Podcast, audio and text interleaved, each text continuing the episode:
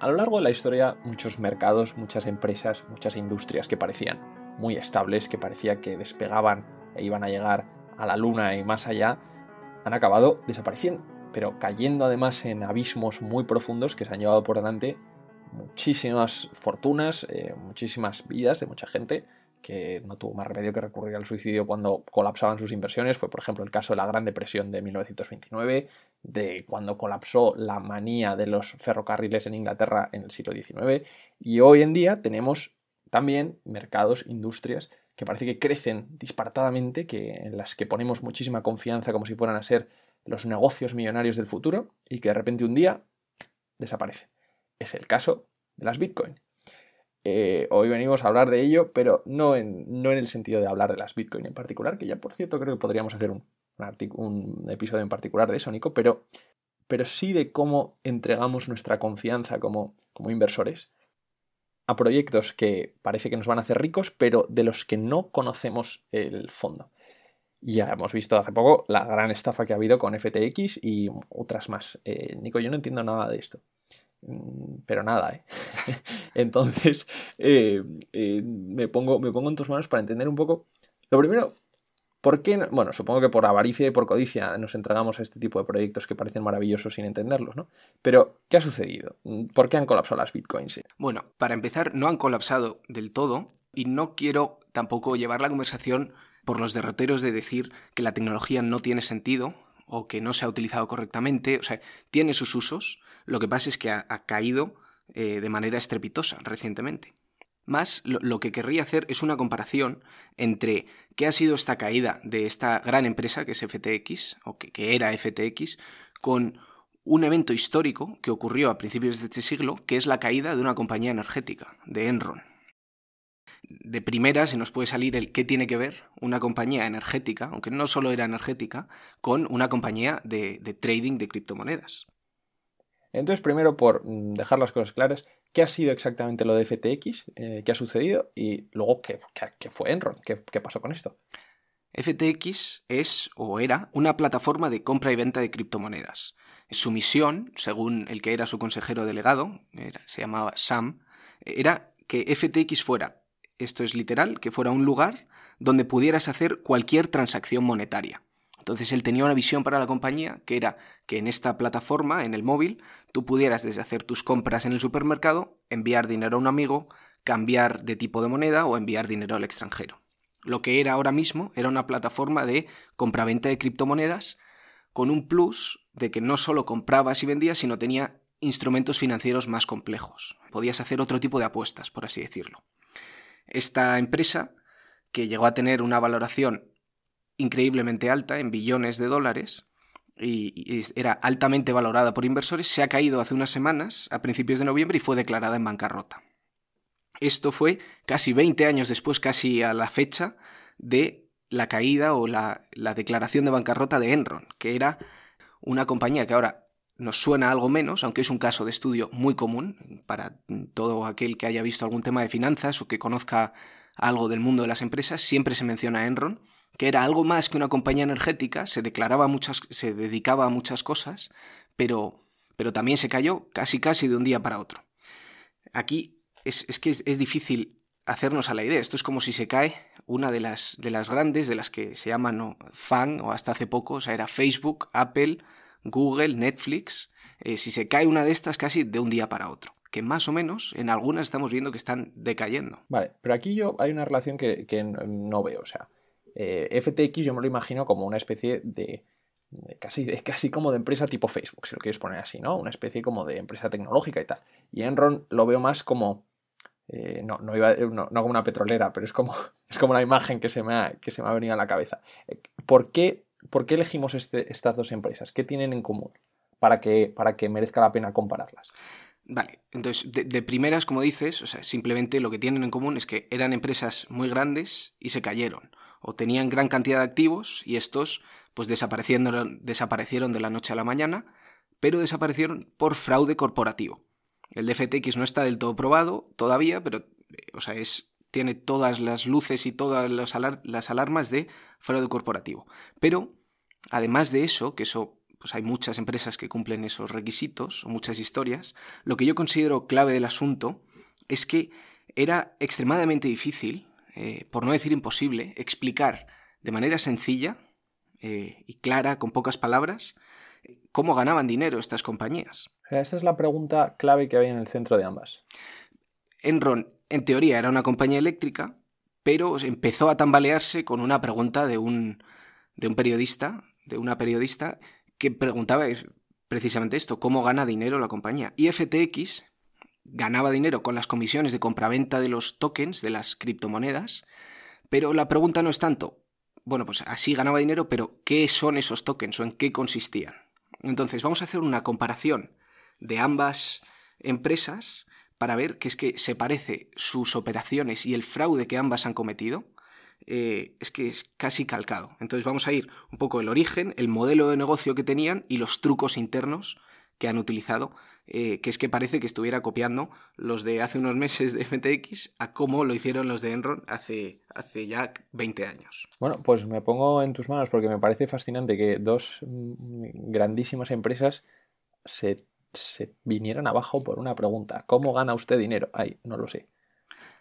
Pues vamos a empezar con el modelo de Enron.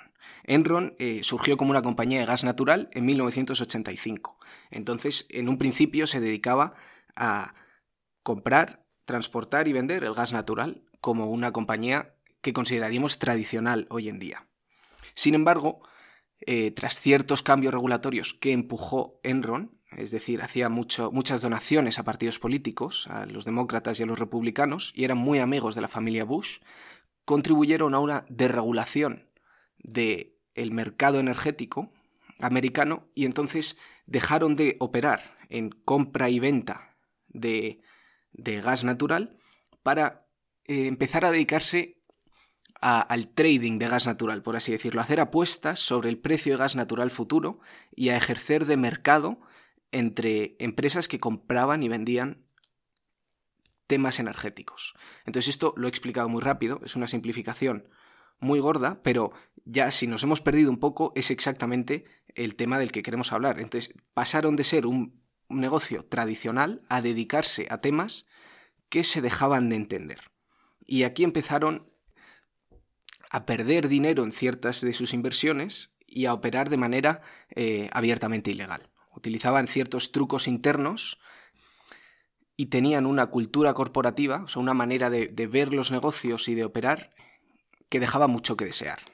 Como un ejemplo de esto, podemos decir, eh, la aventura que tuvo en el mercado energético de California, donde causó apagones en, en la red eléctrica de California para aumentar el precio de manera artificial y con eso aumentar sus beneficios. Lo que hacían era la energía de California la exportaban fuera del estado, o sea, se seguía generando, pero la exportaban fuera y cuando subía el precio en California la compraban de vuelta. Y ellos, como estaban operando, ganaban dinero con estos movimientos. Esto... Y perdona, esto eh, me parece, me parece impresionante porque es, eh, prácticas corporativas eh, delictivas, como dices. ¿Se, descubrieron o, se, o salieron a la luz que esta empresa empleaba estas prácticas antes o después de su, de su bancarrota? Salió después de su bancarrota. de una manera similar a como está ocurriendo con FTX. De hecho, el FBI no estaba investigando, o no tenía en su radar, por así decirlo, a esta empresa eh, o había habido algunos escándalos, pero de hacía muchos años, pero ya más cerca de los años 2000, no se le estaba investigando. Era una empresa que no se te podía ocurrir que estuviera cometiendo algo ilegal. Em, o sea, es que de verdad es casi más que lo que era Amazon. ¿Dónde querías trabajar? Querías trabajar en Enron. Era la gente guay, por decirlo con una palabra un poco así más coloquial. No, no, es, es, muy buena imagen, ¿no? Desde luego alguien, una empresa que se sabía esconder muy bien, porque si se ven sus trapos sucios tras la bancarrota, desde luego sabía mantener las apariencias. Y para explicar rápidamente cómo escondía estos trapos, trapos sucios, y que luego nos permite hacer una comparación muy, muy buena con FTX, eh, tenía tres temas principales. El primero era una falsificación de ingresos. A veces conseguían deuda, es decir, tomaban prestado dinero y lo reconocían como ingresos justo antes de un reporte a inversores y luego lo corregían después de hacer ese reporte. Es decir, tomaban prestado una cantidad de dinero, decían que había sido ingresos y después de haberlo anunciado a sus inversores, mm, por debajo y de tapado, decían, ay, nos hemos equivocado aquí, lo arreglamos. Pero ya se había hecho el anuncio de nuestros ingresos este trimestre han sido así de buenos. Eso es lo primero. Lo segundo, esto no era ilegal, depende de cómo se mire. Esto es que reconocían sus ingresos con un tema de contabilidad que se llama mark to market, que es si yo creo que voy a recibir por un contrato que he firmado 10 millones el año que viene, otros 10 millones en dos años y otros 10 millones en tres años, digo ahora mismo que voy a recibir 30 millones y me reconozco de ingresos ahora mismo 30 millones. Esto en algunos casos es permitido, esto tiene que llevar un proceso de aprobación por, las entidades regulatorias y no es tan simple como he comentado, pero en algunos casos tiene sentido. Y como Enron, como hemos dicho, pasó de comprar y vender gas a hacer trading de gas, a ser un operador de mercado de gas, empezó a hacer esto con todos sus ingresos. Todos los ingresos que tenía, aunque fueran a ser dentro de 10 años con un contrato que vete tú a saber si se cumpliría, decía que los tenía ahora. Y por último, y esto es... Pues vamos, ves, el fraude por todas partes. Sí, sí, sí. Pero es, lo ves a toro pasado, que es muy fácil, igual que lo veremos ahora con FTX. Es muy fácil ver a toro pasado todo lo que ha ocurrido, pero mientras estás tan envuelto en la cultura y en que en el miedo de perderte la oportunidad que no te paras a pensar si deberías estudiarlo. Por último, que esto es con lo que más se parece a FTX, es con las compañías fantasma. Eh, creaba entidades, compañías, a las cuales les pasaba su deuda. Voy a explicar esto. Enron creaba una compañía secundaria y la capitalizaba hasta un 97%. Esto quiere decir que Enron era un dueño de un 97% de esa compañía. Esto es el máximo legal para no tener que avisar en sus estados financieros que tenía esta compañía. La capitalizaba al 97% con activos suyos, con acciones suyas. Era un dueño de gran parte, pero justo lo, mínimo legal para no avisar. Esta compañía secundaria se endeuda y adquiere dinero. Pide una deuda a un banco, dice, mira, tengo, estoy defendida, estoy eh, asegurada por, por, las acciones de Enron, te pido un préstamo. Los bancos le daban dinero a esta compañía secundaria y lo que hacía esta compañía secundaria es compraba activos basura de Enron. Entonces le daba el dinero a Enron, Enron le pasaba pues una planta que no estuviera funcionando bien y entonces, ¿qué ocurría aquí? Enron sale ganando porque pierde una planta que está funcionando mal, gana dinero y encima dice que son ingresos. La compañía secundaria nadie la ve porque está menos de un 97% perteneciente a Enron. Entonces la compañía secundaria tiene deuda mala. Entonces nadie, nadie podía ver, decir, esta empresa está haciendo unas eh, está tomando unas decisiones de negocio pésimas. Se podía ver e incluso lo anunciaban, pero nadie quería verlo. O sea, claro, esto se está simplificando mucho, pero si se quería ver, estaba ahí, unas más escondidas que otras, pero nadie quería verlo. Entonces, cuando se empieza a caer, se cae de manera estrepitosa. Y ya lo último es las contribuciones políticas que tenía Enron eh, en cuanto a la deregulación de los mercados energéticos y que el gobierno no entrara a poner freno principalmente a lo de California. Estaba muy unida, sobre todo con la familia Bush, que estuvo en el poder, en el gobierno, cuando estaba Enron, y, y esto trae, pues, levantó muchas preguntas durante la investigación. Bueno, yo desde luego que, como te digo, sé muy poco del tema y he leído muy poco del tema. Lo que sí, lo que sí he leído en los periódicos es que hay una enorme conexión entre FTX, esta empresa que acaba de quebrar, y el Partido Demócrata y el New York Times. Eh, les han dado muchísimo dinero proveniente de FTX, entonces esta ya vemos que también es una empresa que como Enron tiene su padrino político. Eso es. Al que, al que paga los favores, podríamos decir. Y adelantando... Muy maliciosa. Y adelantando esta parte de paralelismo de contribuciones políticas, el fundador de FTX, Sam Bankman Fried, ha sido el segundo donante particular el segundo mayor donante al Partido Demócrata en 2022, después de George Soros. Pero es que además ha donado también al Partido Republicano con una cosa que se llama, o con un sistema que se llama Dark Money, que es que no se reportan estas donaciones, pero él mismo en una entrevista ha dicho que ha donado exactamente la misma cantidad, o básicamente la misma cantidad, al Partido Republicano, pero que lo ha hecho por otros canales porque, y más o menos estoy diciendo las frases que él dijo, porque a los, a los periodistas no les gustaba las donaciones al Partido Republicano y quedaba mal. Entonces lo hacía a escondidas. Ahí es, es el, ¿Y esto es verdad o no? Lo ha dicho él. Entonces no hay manera de comprobar si es verdad o no, pero es lo que, o sea, la fuente, no sé si más fiable o no, porque ha mentido en otros temas, pero eh, la fuente es el, fundador. El caso es que también tiene sus, sus trapicheos con los políticos americanos. Entonces, en América siempre nos pensamos que es una sociedad prístina, ¿no? En todo su eh, sistema político y desde luego es una sociedad donde hay muchísima, muchísima corrupción política y económica, ¿no? Donde son dos caras de la misma moneda por el lobbying, pero además del lobbying no de, no de grupos particulares, sino de los propios partidos, con sus propios intereses. Entonces, ¿en qué más se parece FTX a Enron? FTX como hemos dicho, es una plataforma compra y venta de monedas, se creó en 2017 y está íntimamente ligada a un fondo de inversión que se llama Alameda Research, que fue creado antes que FTX. Eh, es importante mencionarlo, son dos compañías distintas, pero operaban casi como una sola. FTX, las personas individuales subían su dinero y hacían compra y venta de criptomonedas, y Alameda Research eh, era una compañía de este, del fundador que se dedicaba a, a intentar sacar rendimiento de inversiones que tenían ellos aparte en teoría. Lo que ha ocurrido es que el dinero que se jugaba esta compañía de inversiones, Alameda Research, era en realidad, o parece que era en realidad, el dinero de los inversores. Es como si tú pones dinero en el banco, y no es el banco, es FTX, y el banco juega con tu dinero, apuesta y lo pierde. Eso es lo que ha ocurrido, o es lo que eh, se dice que se le acusa que haya ocurrido.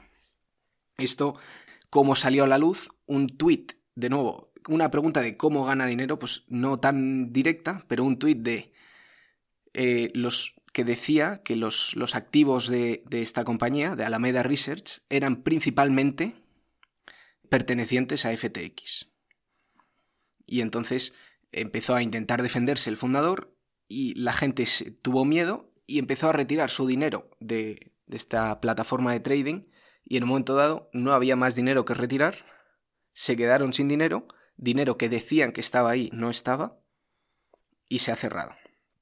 O se declaró en bancarrota. O sea, es todo a raíz de, bueno, no, no todo, pero el, el pistoletazo de salida lo da un tuit que dice, oiga, este dinero suyo pertenece a una empresa que tiene eh, que se sabe que pierde el dinero de sus inversores. Bueno, no, no se sabe. O sea, es que todo esto tiene una historia, es, una historia relativamente más larga de... Esto es una persona, el, fundador, tiene veintipocos años y sus, apariencias en televisión, o sea, la manera en la que él se presenta en televisión y a la gente es como un fundador humilde, una persona humilde que va en un coche antiguo, eh, que está íntimamente eh, profundamente preocupada por los problemas sociales y su misión es ganar dinero para donarlo de la manera más efectiva. Esto es todo lo que él vendía y la personalidad que él vendía.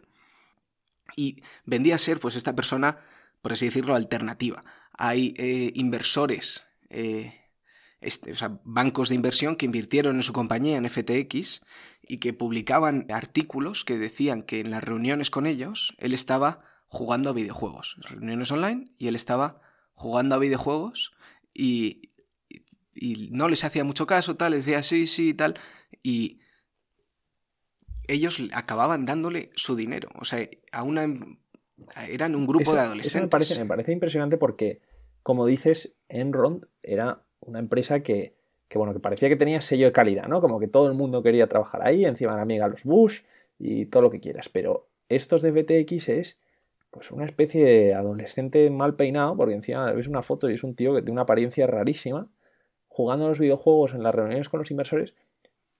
¿Qué se te pasa por la cabeza para decir, me voy a fiar de este hombre? Bueno, era... Un, un señor con traje y corbata puede ser igual de malvado, pero... ¿Entendéis?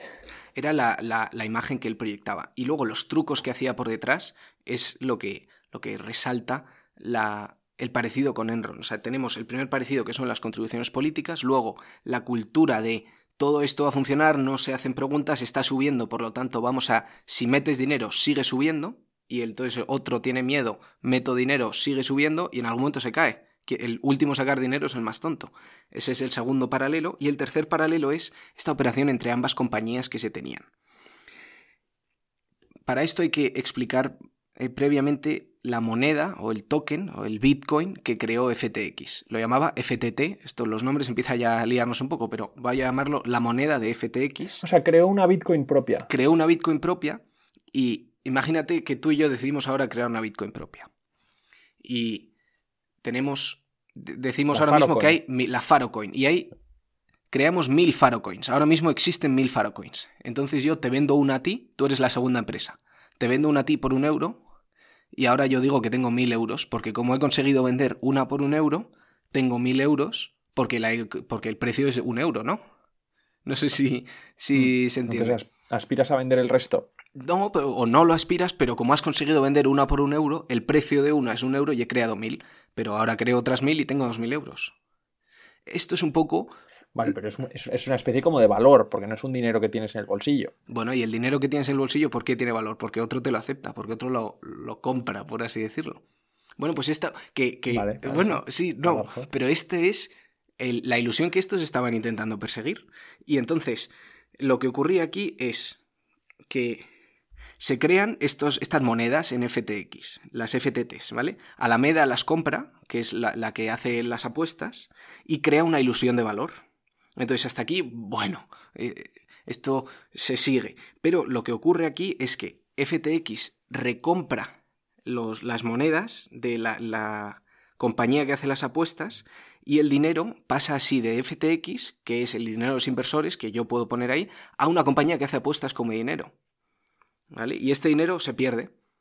Entonces, el juego que tienen aquí es esta, esta moneda creada de la nada y hay eh, una entrevista que le hacen al fundador de cómo se crean monedas o cómo creas valor. Y hace básicamente el ejemplo que te acabo de comentar de yo creo una caja sin valor. Ahora digo que tiene mil cosas. Pues si yo vendo una, ya tiene mil euros.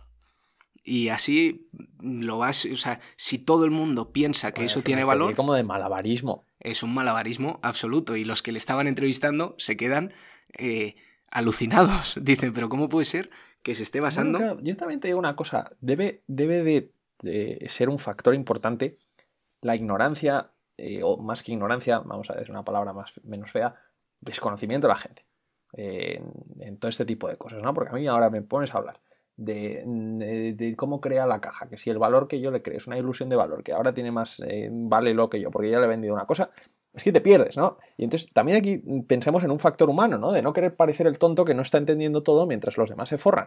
Y tú, porque no lo has entendido, no te has subido al carro. Es que ahí, ahí es donde yo quiero entrar.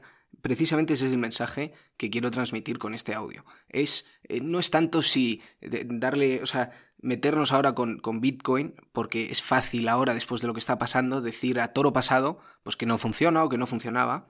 Em, la, lección a aprender aquí es, es, la mentalidad humana, como dices. Es eh, pues que esto nos, nos, ocurre una y otra vez y nos lo seguimos creyendo. Ocurrió, tengo aquí apuntados varios ejemplos, pues con los tulipanes en Holanda, que comprabas tulipanes con la burbuja del Mar del Sur, que esto ocurrió en Londres en, los años 1720-22, donde se llegaron a crear compañías cuya descripción literal era compañía cuya misión no se puede decir, pero será importante. Y se llevó el dinero de accionistas y desapareció. Y luego... Todas esas manías que hemos hablado, los ferrocarriles también. Además, fíjate, perdona, hago un inciso con lo de los ferrocarriles, porque muchas veces decimos, ah, los tulpanes no valían para nada, las bitcoins no valen para nada. Bueno, pues los ferrocarriles en el siglo XIX. Que ¿Quién no va a querer un ferrocarril, no? Para ir para mover bienes, para mover personas, parecía como que era el negocio seguro. Bueno, pues también hubo una burbuja que estalló, y estalló y es que se llevó por delante fortunas y fortunas creando una crisis económica en Inglaterra, que por supuesto se pasó también a Francia y a, Estados Unidos, que fue inmensa, que fue inmensa, porque este tipo de mm, burbujas fallan porque de repente estaban haciendo en la Railway Manía unos trayectos de tren para unir pueblos que tenían cero población o poquísima población. decía, pero ¿por qué va a construir aquí un tren usted? Bueno, porque pensabas, estabas en ese hype de, que, de, que, de que va a ganar dinero. Pues, pues ya veremos, iremos viendo a futuro esto cómo se desarrolla, porque todo esto viene de que hace una época de dinero fácil, de intereses bajos, podías conseguir préstamos muy fácilmente, y ahora viene una época algo más dura, y, desde luego esto no se ha terminado de desarrollar, el tema de FTX. Hay además posibilidad de que estén aquí involucrados altos cargos eh, estadounidenses. Eh, el padre de la consejera delegada de esta compañía de, apuestas, de trading. Que por cierto es la novia del. que era el novia, bueno, una de las. Sí. Pues el padre estaba relacionado con. o tiene. tiene amistad estrecha, porque fue su jefe, del, del director de la SEC, de Securities and Exchange Commission, que es los reguladores del mercado financiero americano. Entonces, se puede empezar a tirar del hilo. Menudo culebrón. Eh, y todavía, eso, todavía no hemos destapado todo lo que hay ahí dentro. Bueno, pues es que como vemos, mm, al final, en el fondo, todos estos podcasts que hacemos, me recuerda también a de las hipotecas. Eh, hay casi una pregunta sobre la, sobre la naturaleza humana, ¿no? La codicia de unos y el orgullo desmedido de otros, que piensan que, que pueden mantener todas estas bolas en el aire en este ejercicio malabares y que ninguna se les va a caer. De repente, mira, eh, viene todo abajo. Y sin a mí también la codicia de otros que piensan que son muy listos, más listos que nadie, que van a hacer dinero con una cosa milagrosa, facilísima, que a nadie se le ha ocurrido y que nadie conoce. Bueno, pues, pues no todo es tan fácil. Y al final lo barato sale caro. Eh, bueno, Nico, pues nada, muchas gracias por traernos este tema y, nos vemos la semana que viene con un tema nuevo. Seguiremos muy atentos a todas estas futuros fraudes, que como dices, viene una época de dinero, de dinero más difícil, de una época dura, y seguro que se destapan muchos más. Eh, los veremos, ¿no? Pues hasta la semana que viene.